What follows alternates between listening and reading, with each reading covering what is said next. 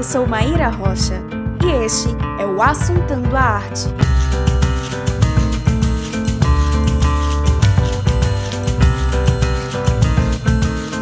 No episódio de hoje, potencializar saberes através da arte, com Stephanie Fernandes.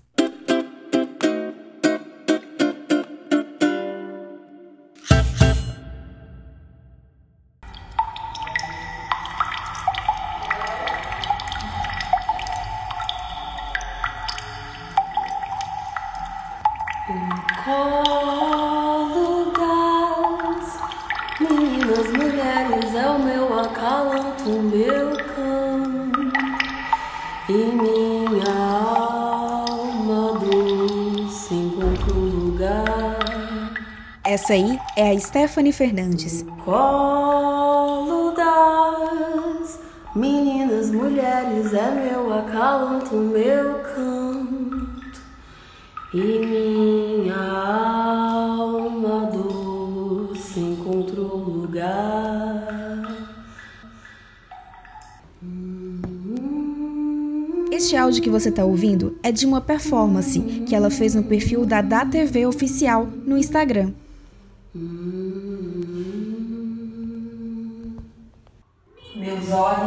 Mocinhar percorrem o céu de minha alma, atentos a cada sentir, a cada toque de tambor em mim. Meus olhos de mocinhar percorrem meu doce corpo. A cada toque de tambor em mim, desde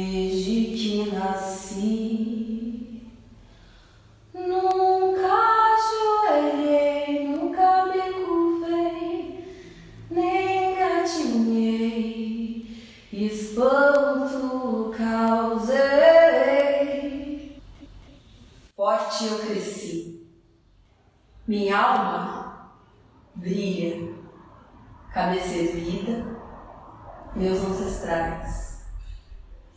Carrego por cada esquina, forte vou varrer várias armadilhas. E todo meu amor é pra cuidar das minhas meninas.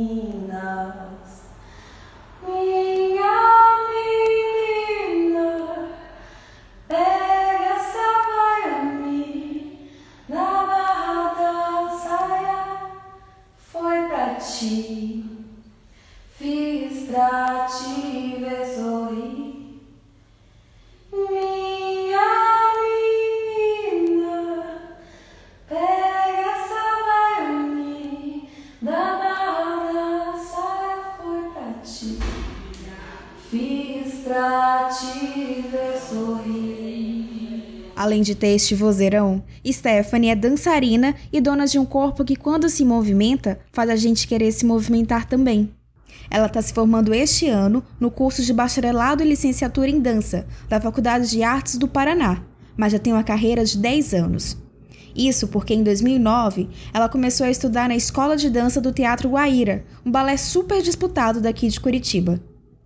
Stephanie coloca a presença do seu corpo no mundo como um dispositivo intenso para se discutir pertencimento, identidade, corporeidade. E é sobre estes assuntos que ela vem conversar com a gente hoje. Assunte. Mas antes, um aviso. O nosso áudio está com algumas oscilações, então para aproveitar ao máximo essa conversa, use fones de ouvido. Pronto, estamos oficialmente gravando. Oficialmente eu vou te dar as boas-vindas. E como é de costume aqui no programa, eu vou pedir para que você se apresente e que você comece dizendo como que foi o seu encontro com a arte.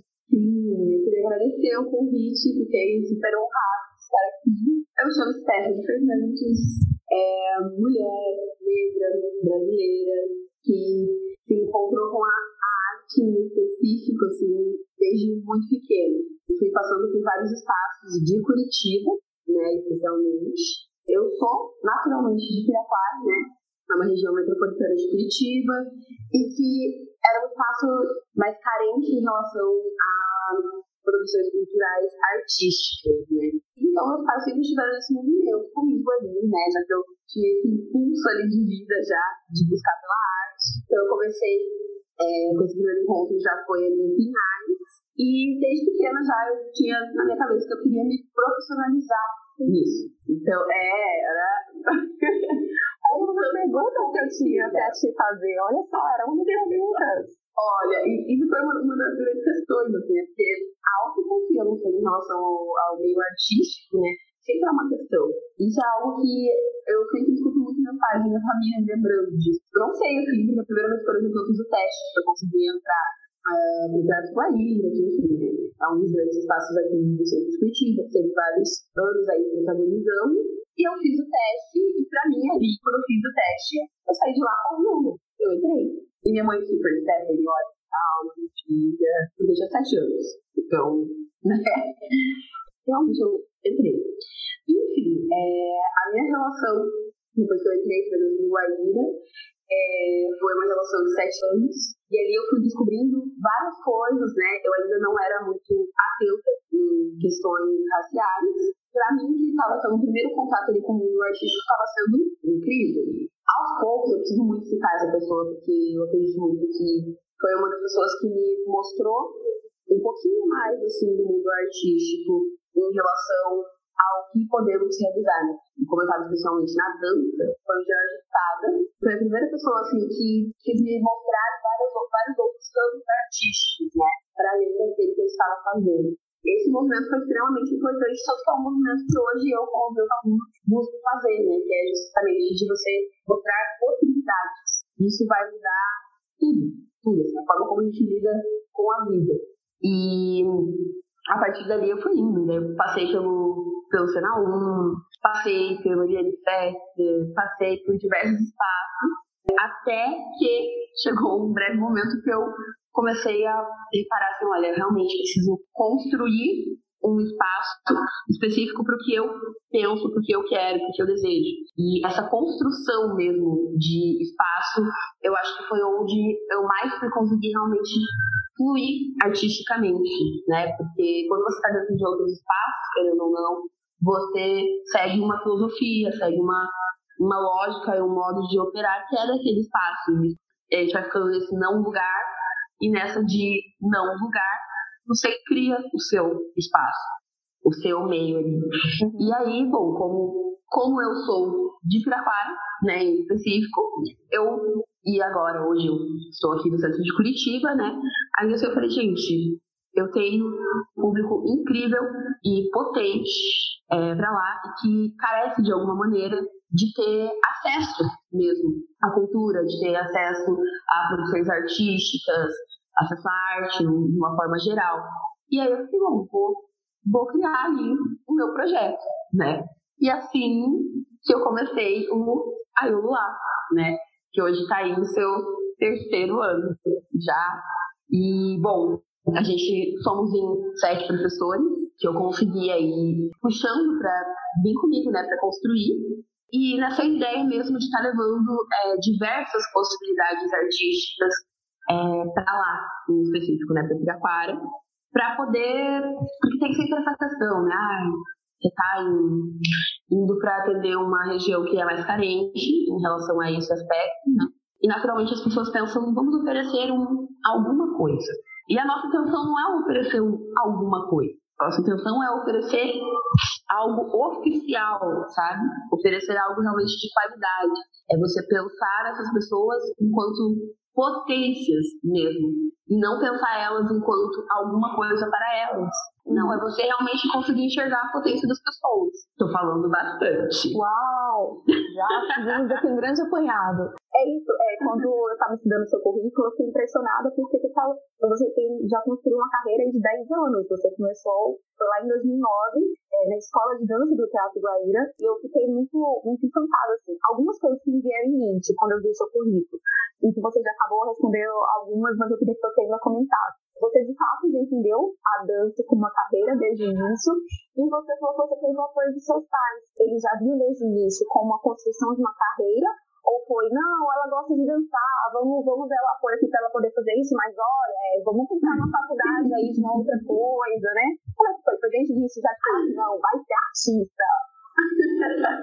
olha, é, é sempre uma questão, né?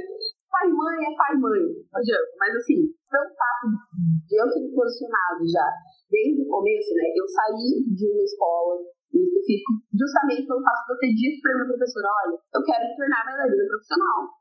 Entendeu? E a partir do momento que eu fiz essa escolha, eu fiz minha mãe comigo, naturalmente fez com que eles se engajassem comigo. Claro, por diversas questões, assim, né? Às vezes meus pais tentavam mostrar, olha, você tem certeza que é isso mesmo que você quer? Só que ainda assim, o poder de escolha estava sendo meu.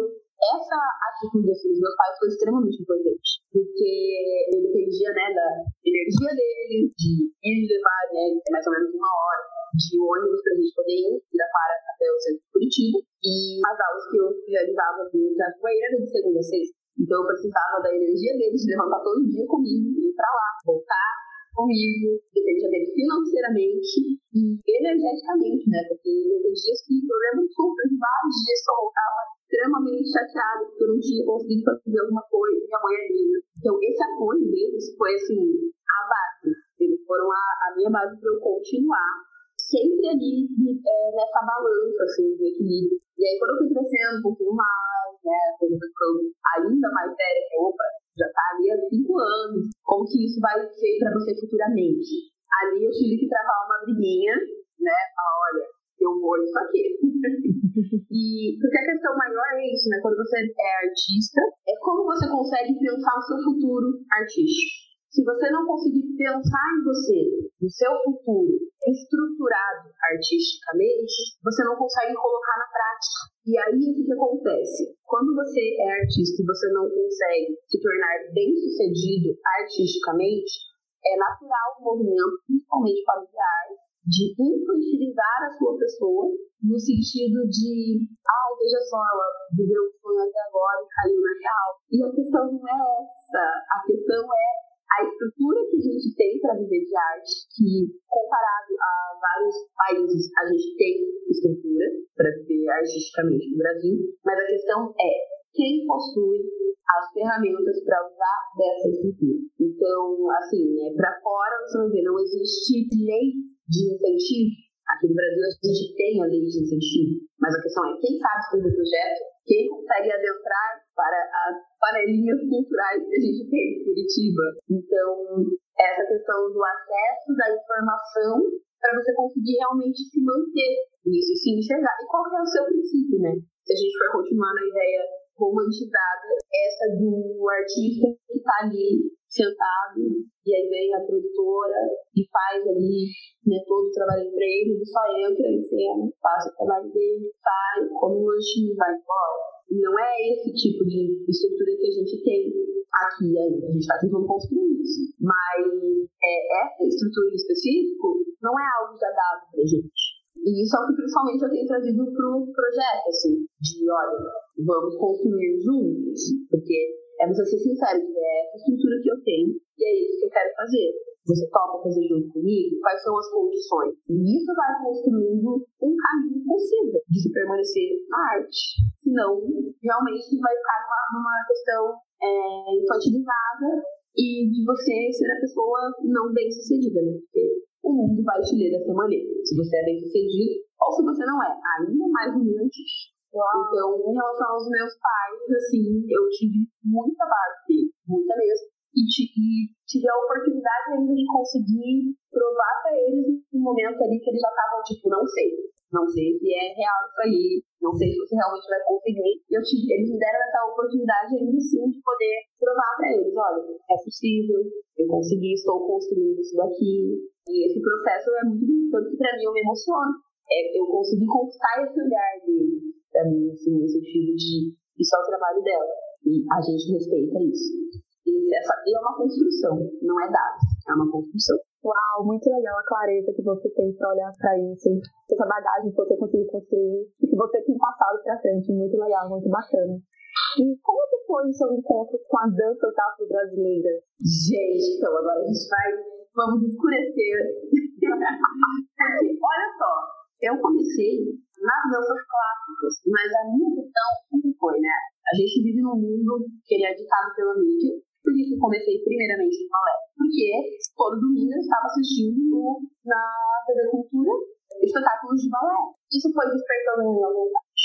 E isso é uma das questões que eu coloco até na minha escrita do meu, da, da minha pesquisa hoje. Assim, né? E se eu tivesse assistido ali um espetáculo de dançar quais seriam os meus desejos e as minhas escolhas. E aí, dentro disso, né, pelo fato de eu estar ali, né, dentro de um ambiente que anuava os meus traços, que me define enquanto pessoa negra. Então, é, isso foi gerando um buraco, querendo ou não, né, de existência, porque aí o seu cabelo não serve, o seu corpo não serve, é, você precisa alisar um pouquinho, você precisa ir pro fundo do palco, você não pode fazer esse papel. Por quê? Porque você não se adequada no padrão que a gente quer para a entendeu? Então, já foi algo extremamente colocado. Eu vim pro mundo e é isso aí. Essas questões estavam sempre batendo. Então, é, eu digo que a dança para mim foi um encontro, foi um lugar onde eu não precisava caber de alguma forma. É, eu não precisava abdicar mão de alguma parte ou de alguma coisa de, de mim, do meu corpo, alguma coisa essencial para eu poder dançar e para eu poder existir naquele ambiente. Foi algo que supriu assim essa essa vontade, esse desejo que eu tinha de conhecer outras formas mesmo de enxergar o mundo, de lidar com as coisas, porque os princípios são completamente diferentes. Isso tudo se deu por onde, né? Eu estava dentro do Teatro Guaíra, e o Kunta, né? Leonardo Kunta, amo, beijão. Se eles tiveram em algum momento, esse podcast ele vai entender a importância do que foi aquilo que ele realizou para mim. Ele estava realizando ali o estágio dele na FAP, dentro do Guaíra, né? Então, a sorte, eu caí na turminha dele. Ali, ele começou a trabalhar com a gente é, essa questão do afro e a questão da memória. Aquilo me atravessou de um jeito, assim, ó, mas eu fui nocauteada. Não assimilei levei um grande tempo, né, para eu conseguir assimilar o que estava acontecendo. Novamente eu me encontrei com o Conta, na oficina dele também sobre memória, na Casa Pop. E era, foi uma oficina realizada majoritariamente, se eu não me engano, apenas com é, para mulheres negras. E eu participei. E ali eu falei, é, não, não, tem mais como fugir, é isso aqui mesmo né? E esse movimento de você olhar para a tua memória e você materializar e você validar as suas experiências, você entender o quanto que a tua memória constrói o seu corpo, isso para mim foi incrível. Porque hoje eu sei que o, o ser negro, hoje em dia, ele é muito livre, especialmente academicamente falando, é, a gente vai olhar com o olho tipo, olha, você é muito nostálgico, você gosta muito de olhar para o passado. E a questão não é essa. A questão não é olhar para o passado. A questão é olhar aquilo que te constrói e você ter esse movimento de olhar para trás, saber o que você tem de concreto para você conseguir olhar para frente e saber o que você quer continuar ou não. Quem fala muito disso é a Morena Maria. E a partir dali eu fui embora. Daí eu encontrei Marina Paixão, Priscila Ponte. Priscila Ponte também foi antes ainda, que foi na, na própria FAP, foi um encontro com ela. E aí, dentro de uma universidade, que a gente está ali no mundo contemporâneo que não inclui, querendo ou não, os corpos negros. De repente eu chego, tá lá, Priscila Ponte, mais uma pessoa, que eu não vou lembrar o nome, infelizmente, tocando a cavaca e ela dando uma aula incrível. E eu ali, gente, o que está acontecendo nessa FAP? Que delícia! é, foram esses pequenos momentos, assim, que me começou a me colocar dentro desse movimento e falar, não, eu realmente preciso compreender, porque tem uma questão ali. O primeiro passo, principalmente artisticamente, que a gente precisa dar é a nossa questão de identidade, porque senão a gente cai num buraco de viver na busca pela nossa identidade. E artisticamente, isso para o brasileiro é um tanto quanto para se avaliar. Porque nós brasileiros, pelo processo que a gente passou, a gente tem essa questão é, de identidade.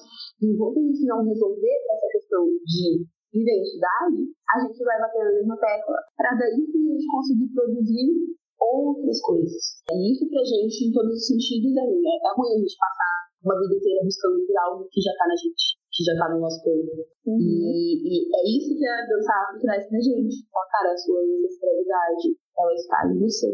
Só que você precisa mover ela para você reconhecer que ela tá ali. Você entender o que está no seu corpo. Não é algo que fala do livro didático de história do colégio que nem fala. É no seu corpo. Tá em você. Principalmente o Pedro Almeida fala isso no Corporalidade. É um texto maravilhoso que ele vai falar sobre o corpo do candomblé. E ali ele consegue construir muito bem essa ideia de a gente compreender como que essa cultura que passou por vários processos de é, destruição mesmo, né? Uma cultura que está aí até hoje. E a gente está lutando contra isso. Como que a gente conseguiu ainda assim permanecer? Qual foi a construção para que essa cultura ainda exista, mesmo com tantas tentativas de destruição? E a questão é exatamente essa. Todas as culturas que conseguiram se manter até hoje foram culturas que foram muito invadadas pelo corpo. E que você aprende com o seu corpo, ninguém te tira. Como que eu vou tirar? Como que alguém vai chegar aqui e vai tirar do meu corpo a dançar? Como que alguém vai chegar aqui e vai tirar do meu corpo o balé? A gente não tira. Isso está aqui. É no fazer, é na ação. E isso constrói a nossa permanência. Então, a gente precisa ter esse movimento, tá? Não é nem apontar as ausências. A gente não pode apontar as ausências. A gente precisa apontar as presenças que existem. As presenças, a presença negra existe. E a gente precisa conseguir saber onde ela está. Para a gente não cair, às vezes, no erro de dizer que não existe. E que aí precisa ser construído do zero. Aí a gente vai estar passando por cima de diversas pessoas que construíram muito. Então é por essa linha que eu tô indo. Falando um pouco mais sobre o seu projeto Aloloá, você falou que vocês já estão há três anos com esse projeto, né? Trabalhando em Pirapara. E aí, foi esse Uhum. ano que surgiu essa ideia das, das aulas online. Foi por causa da pandemia ou já era um desejo antigo? Como que foi isso? Foi completamente por conta da pandemia. a pandemia chegou e fez como? Ela falou, olha, se vira, porque, bom, né, o, o projeto em si foi uma, uma oportunidade, assim, esse momento de pandemia, e assustador ao mesmo tempo, né? Porque é estranho você dizer a pandemia foi uma oportunidade. Justamente no momento onde a gente está passando por outras necessidades, que são necessidades básicas, né? Coloca ainda mais a arte no lugar de luxo. Então, para mim foi um momento assim de reconstrução completa e de reforçar, não, a arte não é um luxo. A arte é um direito básico que já devia estar para todos. Mas, como artistas, a gente precisa enxergar o que é prioridade e o que a outra pessoa que está ali precisa. Porque tem esse lugar também da gente conseguir, enquanto artista, humanizar e olhar para outra pessoa como humano. Então, eu não posso, Stephanie, cobrar de Pirapara, dos meus alunos, que eles tenham um celular para conseguir continuar fazendo as minhas aulas, sendo que eles vão estar preocupados com como sobreviver nos próximos meses sem trabalho, sem comida, sem. Então, como? Né? Qual é o movimento que a gente pode estar fazendo para ajudar em relação a isso? E qual o movimento que a gente pode estar fazendo para ajudar a gente? Né? É, a pandemia colocou a gente num lugar super dual, assim, né? Então, o que, aconteceu? Né? Infelizmente, os meus alunos de preparo, é, a gente não conseguiu acessar eles, né? São pouquíssimos os alunos que a gente consegue acessar por questões estruturais, né? O que a gente consegue estar valorizando é saber que, olha, tá tendo tal instituição que está produzindo ali é, as cestas básicas, então vamos tentar colocar essas pessoas em contato com aquela região ali para tentar garantir que seja tudo bem. Mas agora, em relação ao como a gente está seguindo nossa produção agora, primeiramente pela questão de, cara, a gente foi para uma via online, a gente precisa entender que o tamanho da responsabilidade que a gente tem é outra, a forma de conexão que a gente vai ter com as pessoas é outra, né? A dança não é um toque, é energia, é, é vibração, entendeu? Como que a gente consegue, o que, que a gente consegue produzir para que algo chegue do outro lado, que isso mova. É, é, foi uma reconstrução assim completa, né? Então, é, de certa forma, foi bom, porque a gente conseguiu chamar outras pessoas, né? Falaram, eu queria, tinha um tempo ali que trabalhar com aquela pessoa, mas eu não conseguia é, ter um contato, enfim, né? Tá distante, tá em outro estado, tá em outro lugar, como que eu vou essa pessoa. É, então, isso conseguiu, né, de alguma forma, a gente conseguiu bom tempo para a gente conseguir entender né, o que estava acontecendo. A gente ficou mais ou menos uns dois meses ali, sem atividade, sentados, pensando em como reformular. E uma das coisas que mais martelou na minha cabeça nesses dois meses foi, olhando assim no panorama geral, né? Cara, de novo, vamos pensar em permanência, porque eu não quero que esse projeto seja algo que daqui a cinco anos deixe de existir ou que daqui a cinco anos eu não saiba como vai estar. Mas sim, que seja um projeto permanente e que esteja, independente se eu, Stephanie, é, diretora, vou estar, se a equipe que está comigo vai estar ou não, mas que o projeto esteja acontecendo. Justamente porque é isso, né? Como que a gente consegue se organizar, pensar em relações estruturais para que a coisa continue. Aí, nesse momento né, de, de pandemia, com os poucos alunos que a gente está tendo, né, a possibilidade que a gente tem nesse formato de TLI, como que a gente consegue enxergar isso como uma oportunidade também de, de criação, né, de arte. É um outro formato, é um outro valor, é um outro princípio, né? Então é bem é complexo mesmo essa relação assim de pensar a arte na pandemia, pensar a arte da dança, na pandemia, né? Porque isso vai muito dos princípios que aquela dança carrega. Então, a nossa afro, ela é energia, ela é essa conexão. Então, é, como que eu consigo dar a minha aula de dança via online? Qual que vai ser o objetivo dela? Sendo que esse objetivo específico, é, da forma que se dá presencialmente, não vai acontecer aqui. Como que a gente consegue repensar esses valores para que ainda assim isso seja pensado de alguma forma. Então, assim, a pandemia foi um abanadão, assim, ó, do tapete para falar, ah, é isso aí, consegui pousar com calma, tá valendo. Que legal, gente. Quanto conhecimento que tu está fazendo com a gente. Tu começou a falar sobre a questão da sustentabilidade, da sua preocupação de que esse projeto seja sustentável. E quando eu comecei a estudar sobre ele, eu fiquei justamente com essa, com essa pergunta em mente. Dá para trabalhar com arte tendo esse objetivo social de democratizar o acesso máximo mas de uma maneira que seja sustentável? Porque, por exemplo, você trabalhando com a população de Pirapara, um ambiente que você está mais próximo, quando você vem para esse ambiente online, você poderia falar, não, agora eu vou acessar outras pessoas, então eu vou colocar um preço de mercado. Não, você veio, você justamente na contramão disso. Você veio, continuou com um preço social, que é muito acessível. Eu fiquei, como? Como se torna isso sustentável?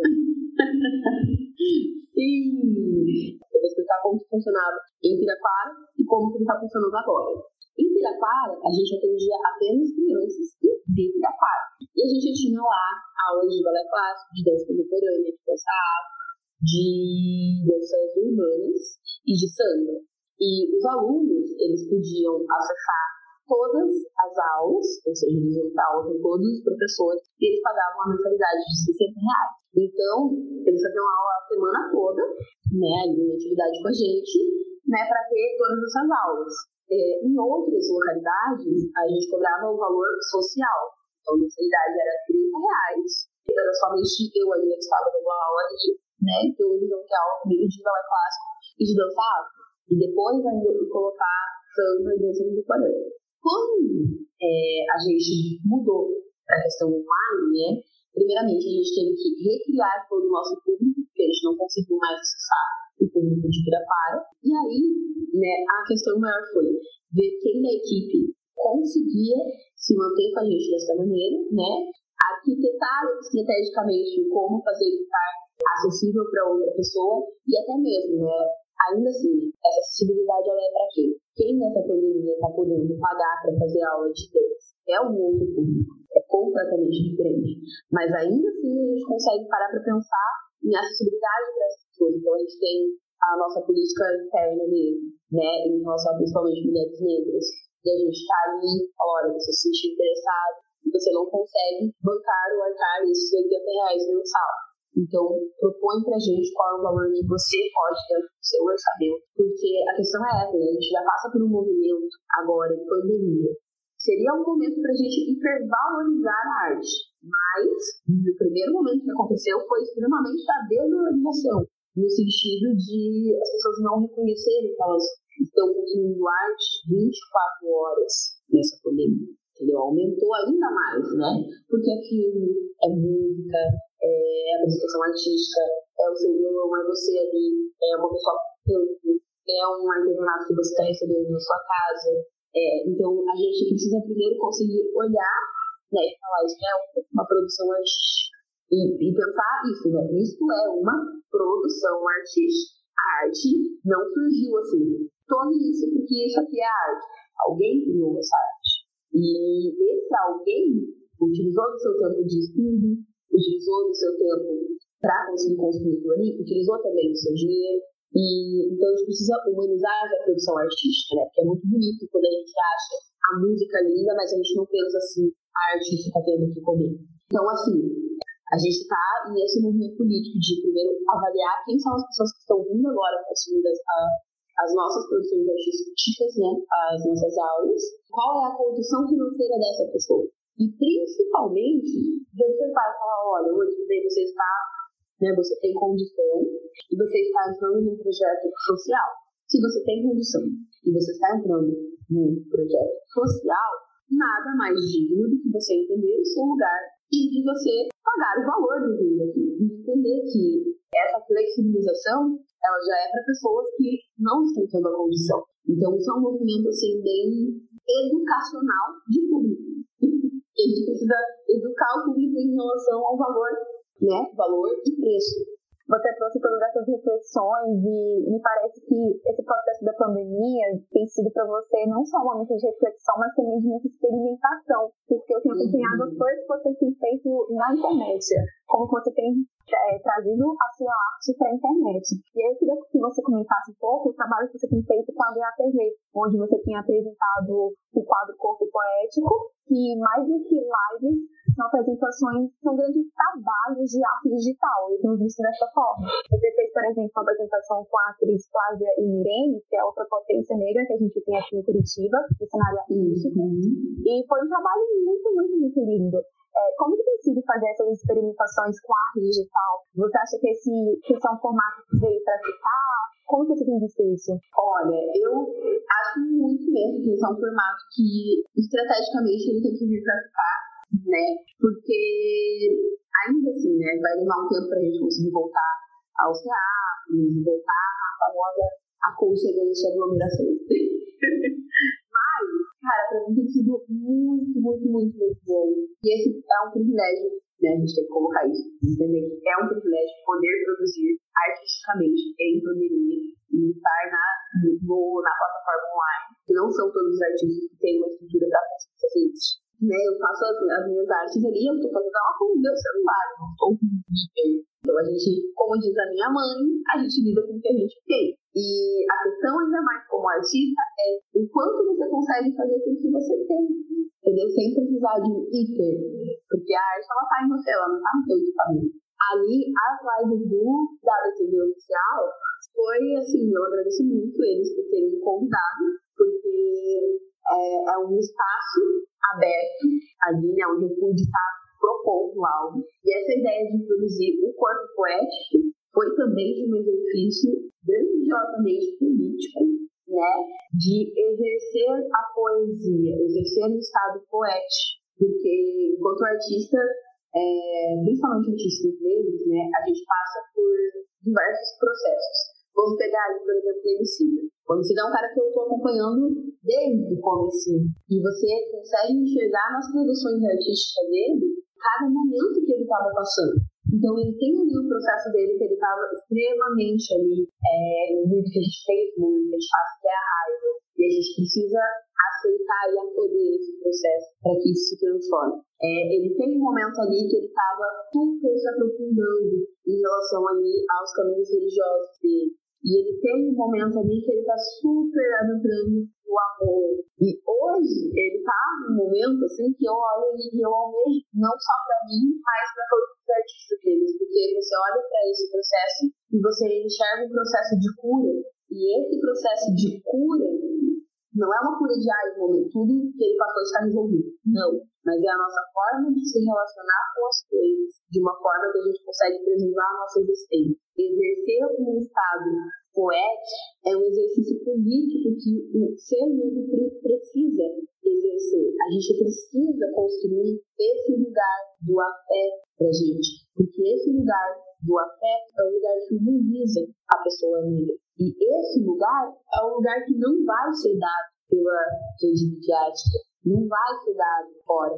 A gente vai ter que construir isso. Então, eu exercer esse espaço onde eu consigo convidar pessoas e olhar para questões sensíveis, que é uma questão que geralmente a gente não tem tempo de olhar, por estar com medo de morrer ali, né, pelo presságio, né? Medo de morrer amanhã, medo de não ter o que comer, medo de não ter trabalho, nesse estado de tensão que já é colocado pra gente e como que a gente consegue transformar isso pra gente pousar e conseguir ter uma qualidade de vida e conseguir né, produzir esse espírito artístico aí vivo, latente, potente, é, amarelo, gente, essa é maravilhosa. e aí, pra mim, eu comecei ali, né, primeiro eu comecei sozinha, no dado, e aí eu fui estudando e falei, cara, o que, que eu posso fazer aqui, né? E esse lugar de experimentação é uma que a gente está colocando em prática, né? Fala, cara, qual é o nível de intimidade que eu tenho, faço que eu mais estou vivendo nesse momento, que é a minha casa? Como, o que, que eu consigo criar e estabelecer com isso aqui? Que momento que essa outra pessoa, que também é artista, que também está passando por várias questões, está conseguindo acessar para produzir? Então, esse momento, principalmente ali eu chamei a Tabata, a Preta Almeida, e essas duas pessoas, né, foram apenas duas convidadas ainda que eu trouxe, é, a gente conseguiu encontrar esse lugar com a Tabata, a gente apresentou o poema A Garganta, é, da Estrela d'Alva, foi incrível, e a gente consegue, como que a gente consegue pegar esse outro modo de operar, trazer uma profundidade, trazer uma outra forma de perspectiva, né, principalmente aqui, a gente já está é, por exemplo, ah, o formato lá do Instagram, né, que é essa coisa de frente. Como que a gente consegue trazer é, o que a gente está querendo falar, desde do como a gente vai conseguir direcionar o olhar da pessoa que está do outro lado da gente. Mas olha, eu quero que você olhe nesse momento para minha mão, olha para minha mão, olha aqui no meu olho. E eu acho muito engraçado, querendo ou não, esse formato aqui, né? Porque a gente consegue direcionar. Você não consegue olhar para outra coisa a não ser aquilo que eu tô te mostrando. Tem até um joguinho de poder aí. Explica pra gente o que é o trabalho colaborativo da UAPV, como que as pessoas podem acessar, para que quem não conhece possa ir lá e ver o seu trabalho também. Sim, então, o da TV Oficial, ele é um projeto criado e eles são ousadíssimos, eu adoro. O da TV, ele é um novo formato de TV. E, justamente, né, é extremamente político, pela questão de, cara, né, as coisas que a gente tem na televisão são muito direcionadas pelos próprios algoritmos ali, né? Então a gente sempre vai ter acesso a coisas específicas, a informações já muito direcionadas. Então o TV ele é uma, um formato de TV no Instagram que acontece é, programação ali o dia inteiro, 24 horas, então se você entrar no TV oficial de madrugada vai ter alguma coisa acontecendo ao vivo ali pra você, se você entrar de tarde, de noite. Então, assim, de hora em hora tá acontecendo ali. Esse movimento, né, foi justamente de trazer outras pessoas, né, outros artistas que estão aí também, buscando foco, buscando ter esse espaço, essa porta aberta, e eles vão rasgar a gente, trazer a gente para esse espaço, né, e dizer, olha, você tem esse espaço aqui para você, toda semana você vai montar a sua programação. Então, essa liberdade da LBV dá pra gente é muito rica. Você tá lá, você vai ter é, leitura poética, você vai ter yoga, você vai ter a dança, você vai ter teatro, cinema, você vai ter um inteiro. Você vai ter conversas políticas, você vai ter é, desconstruções sociais, você vai ter um mundo inteiro para além daquilo que a TV oficial nos oferece. É esse o mote principal, né? E eles são extremamente políticos mesmo nisso, e é um político que não é aquele de levantar a bandeira sou político. Ele é político na ação. Ele é político por abrir espaço para outras formas de se entender a arte e outras pessoas que estão aí. Gente é múltiplos, né? E tá como arroba TV oficial no Instagram. É, o Instagram é o, o, o lugar oficial mesmo da TV. Vale a pena conferir. Sim, vale a pena, vale a pena. A gente já está chegando aqui no tempo avançado, porque eu prometi mesmo que eu ia fazer podcasts um pouco menores. Claramente estou falhando, mas eu não queria terminar sem falar também do seu trabalho como atriz. Porque essa mulher, minha gente, é isso. Ela é, ela é dançarina, ela é professora, educadora, ela pesquisa sobre arte, ela canta, tá? Porque eu vejo você canta assim, escreve coisas maravilhosas, compartilha com a gente lá no Instagram. E aí também é atriz. E começou, quer dizer, eu entendi dessa forma em uma das lives que você fez divulgando esse filme, que você começou como atriz já dentro de um filme. Foi isso mesmo? E esse filme é exatamente, olha só. Esse filme que a gente está falando é a produção Nós por Nós, que é uma produção super legal daqui de Curitiba, que faz um recorte muito potente do que é um jovem periférico. É, conta pra gente um pouco mais sobre essa produção e como foi que surgiu a oportunidade de fazer parte desse projeto. Sim, gente, olha, esse foi um encontro. eu tava tranquilíssima, né, ali, perto de terminar já ali o, meu curso no Uruguai. E aí eu vou fazer, né, fui convidada por uma pessoa, inclusive, que estava fazendo comigo a oficina do FUNCA. Para a vida é tudo linkado. E aí, nesse encontro, eu fiz um ensaio fotográfico e foi o primeiro ensaio fotográfico que eu tinha feito. E era de um sol que eu tinha de criar, é, chamado Três Minutos em Quarto. O primeiro sol que eu criei, né? Aí ele falou, vamos fazer um ensaio fotográfico. Adoro. Vamos. Saímos pelas ruas de Curitiba. E aí, é, a Juliana Cordeiro, que é a pessoa que me impulsionou aí, né, pra isso, ela, ela falou, cara, você lida muito bem com a câmera. E eu, né, ah, obrigado. Sou artista, amor. Desde 9 anos de idade. aí ela, cara, então, tá aqui um, cash lá no Sabará, por que você não vai? Te passa as informações. Deve ter falei, ah, por que não? Tô aqui, terminando o processo, vamos, vamos tarde. E aí eu tranquilinha, aí no tempo de colégio, eu tava com 16 anos ali, só telefonei, né, porque, ou, como a gente já comentou, a ousadia tem que estar presente, senão não vai. Eu só telefonei saindo do colégio pra minha mãe e falei, mãe, tô indo lá pro Sabará, vou fazer um teste. Então, o quê? Você tá onde? tá indo pra onde? Eu, tchau mãe, beijo, uh! E desliguei, e fui lá fazer o teste. Enfim, nunca tinha ido para essa parte de si, né, com o Sabará. Lá eu conheci o Gil Santinho, o Admitido, que são os diretores, né? Mas eu não sabia de nada, não sabia nem como ia funcionar. A gente fez uma primeira etapa do teste, né? Que foi ali, já era sendo inclusive da personagem que eu fiz, pra saber depois, que era a Jana. Foi muito bom, assim, em todos os sentidos. E ali eu descobri, cara, ela falou que eu tenho um negocinho aqui, eu onde eu comprovei que realmente tem alguma coisa. Agora vamos ver se vai para frente. E aí foi ali um mês de teste, né? Foram 95 pessoas. É, dessas 95 ficaram 5. E eu, fui, eu fui uma delas. Nesse processo, obviamente, que eu engordei horrores, porque a ansiedade foi lá no teto. Mas foi, assim, uma experiência muito boa, assim, mesmo. Foi o primeiro contato diretamente com o cinema. Eu fazia algumas aulas de teatro no Guaíra. Já eram, né, da grade curricular ali. Mas nada, tipo, vamos criar um espetáculo, nada disso, assim, é mais a dança. Né? E aí, dentro desse processo de, né, eles foram, eles deram uma base muito grande ali pra gente.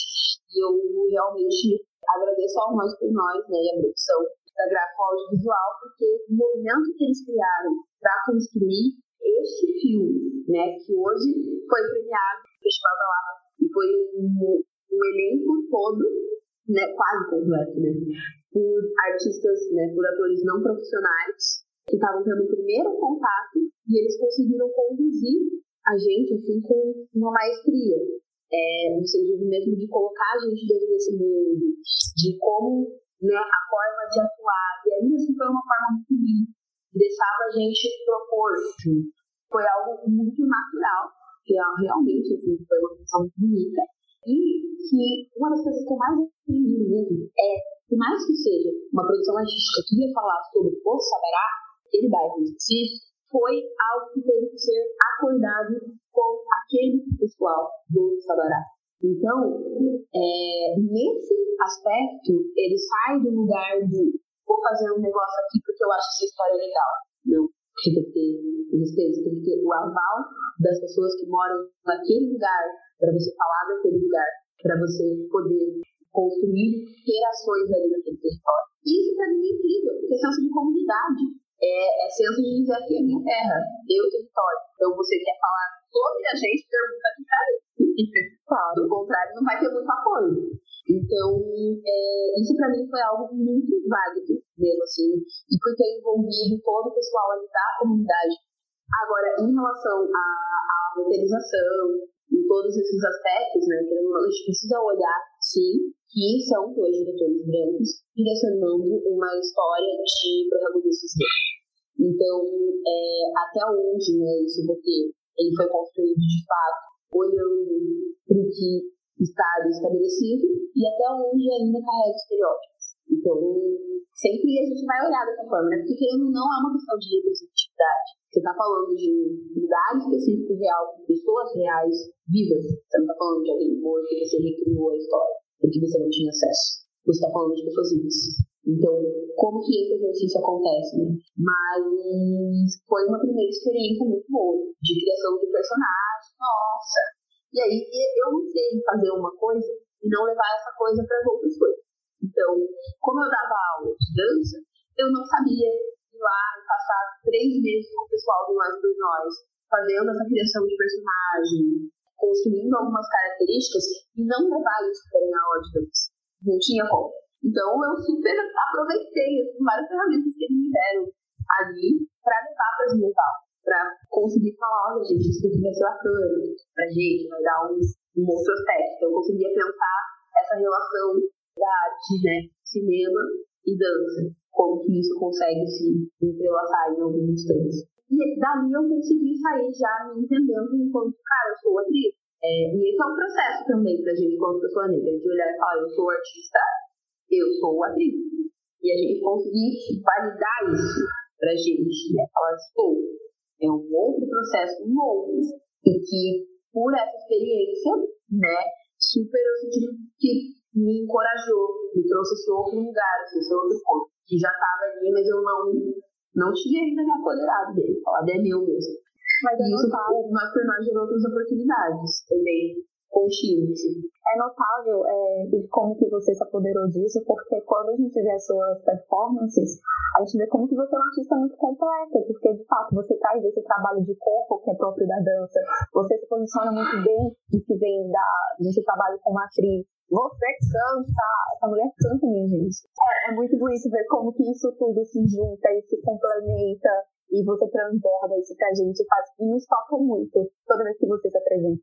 Ai, fico super feliz com o seu feedback. Só para encerrar, eu tenho gostado de fazer uma pergunta, perguntas um pouco mais reflexivas para a gente poder encerrar o programa. E aí, uhum. é, você tem anunciado o seu trabalho com a Ayoluá, trazendo um dos papéis dela é potencializar saberes através da arte. E aí, eu trago essa pergunta: como que a arte traz potência para tu? Como que a arte te potencializa? Essa é uma frase, é, potencializando os saberes da arte, que eu também super me questiono em relação a ela. Por quê? É uma perspectiva estranha quando você pensa potencializando. Parece que a gente está fazendo algo que daí está se tornando potência. Não, né? Porque no caso, a gente precisa entender principalmente dentro dessa outra perspectiva que a potência ela é algo que já está, ela já está a gente apenas estimula ela para ela ir crescendo. Então, assim, esse potencializando saberes através da arte, ela veio principalmente da gente compreender o saber e a arte enquanto caminham juntos em potência. Por quê? Geralmente, a gente já tem pré-estabelecido que o saber ele é algo específico da intelectualidade.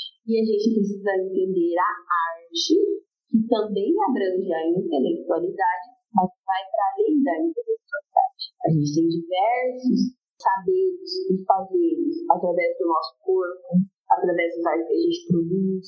Essa, essa potencialização, ela vem estimular esse algo que já tem, mais que pela hierarquização do cabeça, corpo, mente e o restante, e a gente conseguir trazer é, isso para a prática. Então, assim, nesse momento de pandemia, a gente está conseguindo olhar para além dessa questão social que a gente tem, e das escolas, das crianças que têm essa ausência né, histórica, a gente também consegue olhar e pensar nesse lado, especialmente por enquanto, né, a dança para além dessa finalidade artística. Ou seja, a dança, é, nesse papel educacional também, que vai construindo outros saberes, é, que vai abrindo esse espaço de outras formas de você ver, entender e se relacionar com o. Então, a gente pensa também, sim, pelo lado capital, no sentido, e aí, como seria a dança para empresários? Para que serviria a dança para empresários? Como seria a dança para as escolas, no sentido educacional, que já é um pouco do que a gente faz? Como seria a dança é, para a questão ali terapêutica e autoestima? São diversas áreas e locais e é, estudos que a dança pode estar presente. E a dança, o corpo em si, estar presente, é um princípio muito forte de você analisar, principalmente a cultura é, africana e afro-brasileira, enfim, né, porradas aí pela diáspora, que esse princípio, se você for conversar com outras pessoas, né, é, você vai ver que a dança, a arte, ela já está e ela não é fui para a escola aprender, ela está ali já pelos saberes da família. É passado já ali de herança. Ele não é um passado de herança esquecido. Ele é passado na herança porque você, na festa, vai fazer X, Y, Z. Ou seja, você vai ter que pôr aquilo ali na prática. É uma herança que vai para a prática e não uma herança que você guarda e fica ali morta, entendeu? Então, é, eles mostram dentro da cultura como que o corpo, a dança e o fazer estão presentes. É, não é algo que eles vão aprender de fora. E a gente está num movimento outro aqui, enquanto Brasil, né? Que é o um movimento de estar nas escolas, ou seja, estar como se fosse de fora, para ir para dentro. Como que a gente consegue fazer esse encontro de entender, cara, já está, já é potência. A gente só estimula para você entender que já estava ali. Você só aprendeu da forma é, de que iria meio que anular esse seu fazer. Então, é desse lugar que veio potencializando saberes através da arte. Que legal. Então é com esse ensinamento, com essa partilha de que nós somos potência, que a gente vai encerrar o programa de hoje. Então, eu queria que você se despedisse, que você deixasse suas redes sociais, falasse o vídeo, pode contar seus trabalhos. Fique à vontade. Sim. Ah, eu queria também, primeiramente, agradecer essa oportunidade, né, de estar aqui conversando, de estar aqui falando sobre esses fazeres, né? Até mesmo é bom para mim, até para eu olhar e falar, olha, já temos algumas coisas concretas, né, construídas aí, e de ser também uma motivação mais uma vez para permanência, né? Então, obrigada mesmo. E, bom, em relação às nossas redes, para quem quiser encontrar a gente, a gente está no Instagram como arroba. Uh, o meu Instagram, Instagram pessoal tá como arroba st Lá vocês vão encontrar tanto o projeto quanto vão me encontrar no projeto também aí. A gente está também no Facebook como Ayomua, potencializando saberes através da arte. E é isso. Muito obrigada mesmo.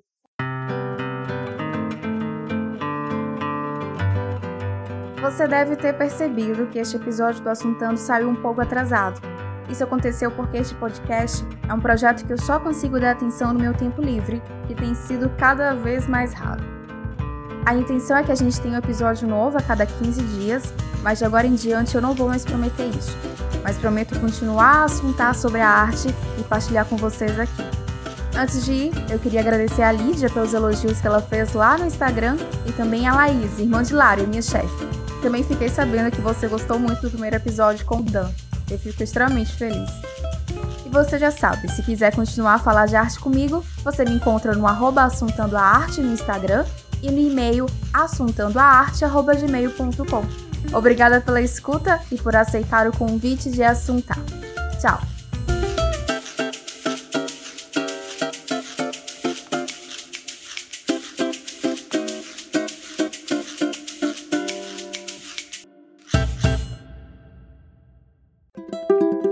Este podcast tem o selo O Mineira de Produção.